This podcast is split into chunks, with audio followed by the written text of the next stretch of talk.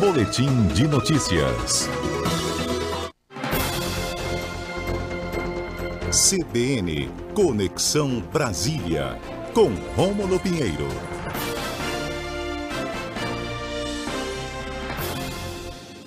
Oi, Rômulo, tudo bem? Bom dia, bem-vindo.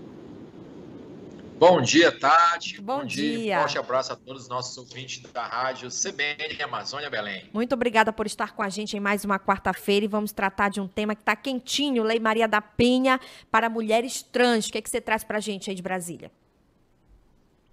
Bom, Tati, é, já tem algumas semanas eu tenho recebido alguns comentários aqui nas minhas redes sociais é, questionando que há algumas semanas a gente já vem falando sobre esse tema da violência doméstica Há umas duas colunas atrás, a gente também comentou, no dia 8 de março, é, a extensão de algumas medidas para as mulheres. E é um, sempre, tema, um tema que sempre recorre nas redes sociais e na vida do dia a dia, muito comum também. E aqui em Brasília, Tati, essa, ontem o Superior Tribunal de Justiça decidiu algo que há muito, na verdade, foi inédita a decisão, mas que há muito era uma demanda de uma determinada classe social, que é das pessoas transgêneros. Só para complementar, para identificar nosso leitor aqui na questão, Tati, é que a Lei Maria da Penha ela é aplicável independentemente de orientação sexual. Então, a vítima necessariamente tem que ser mulher. Violência de gênero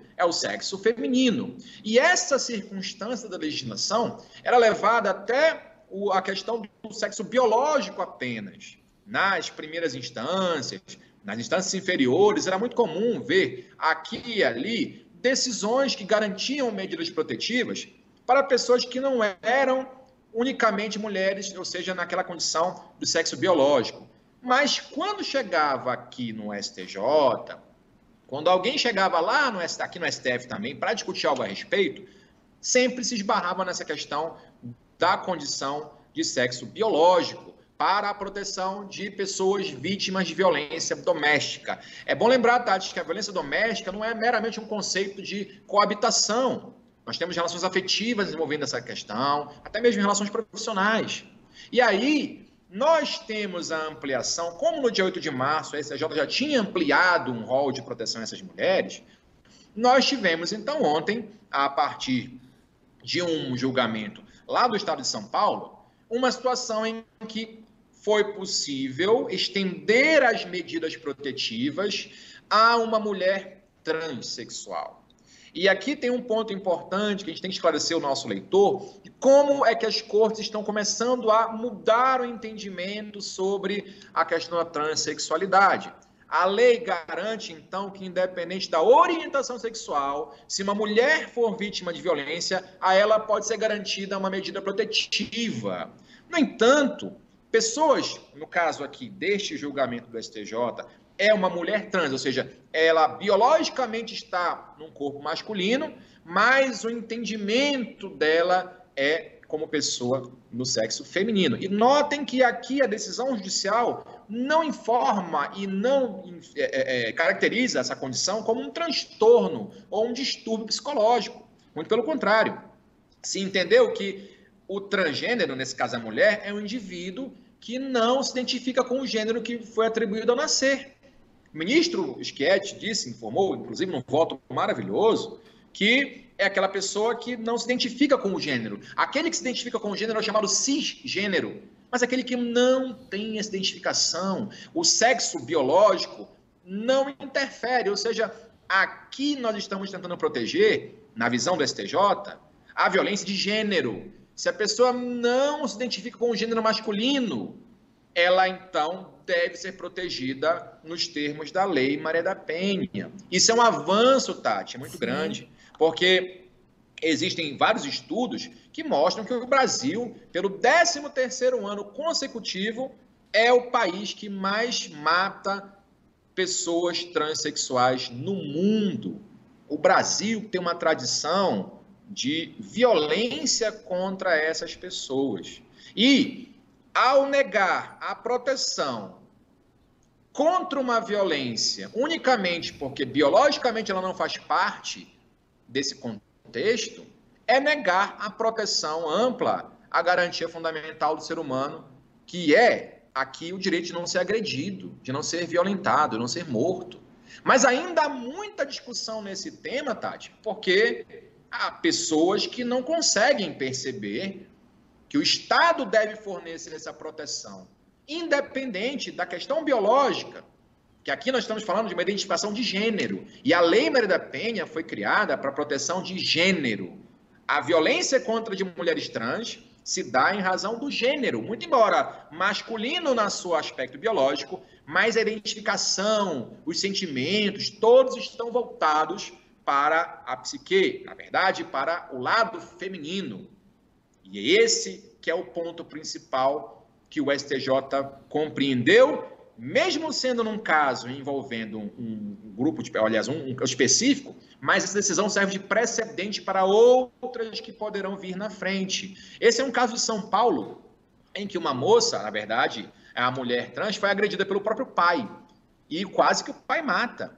E ela foi pedir medida protetiva de urgência e foi negado porque ela era do sexo masculino, biologicamente. E o tribunal reconheceu também que, como ela é do sexo masculino, ela não deveria ter essa proteção. E se recorreu até o STJ e, muito acertadamente, o STJ entendeu que a violência, nesse caso, é de gênero. E se ela se identifica com o gênero feminino, ela deve ter a mesma proteção que qualquer outra pessoa do gênero feminino. E essa decisão é um marco histórico dentro do STJ, que com certeza deve servir de precedente para outras decisões em instâncias inferiores, Tati. Eu já ia te perguntar, é o primeiro precedente formado em tribunais superiores, né? É, e eu lhe falo, eu, eu falo para os alunos, inclusive, hoje estava falando sobre isso com meus alunos, que é muito comum você ver várias decisões nesse sentido, nas instâncias inferiores, então, ah, professor, mas aplica. Eu, eu vi tal decisão que aplica. Eu disse, é, infelizmente, quando chega no STJ ou talvez no STF, eles consideram a condição de sexo biológico.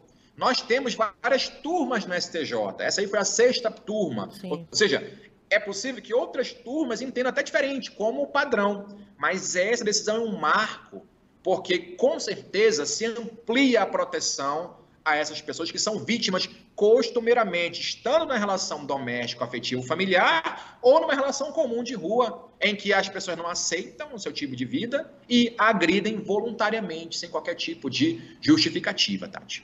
Bom, é um tema é, muito importante, necessário, é um olhar, um novo olhar que a justiça está dando a essa questão e como você muito bem destacou, é, pelo 13º ano, o Brasil é o país que mais mata trans né? Então, a gente precisa fazer uma reflexão e, principalmente com esse entendimento agora do STJ, saber que a justiça também é, está tendo um novo olhar para essa questão, né, Rômulo?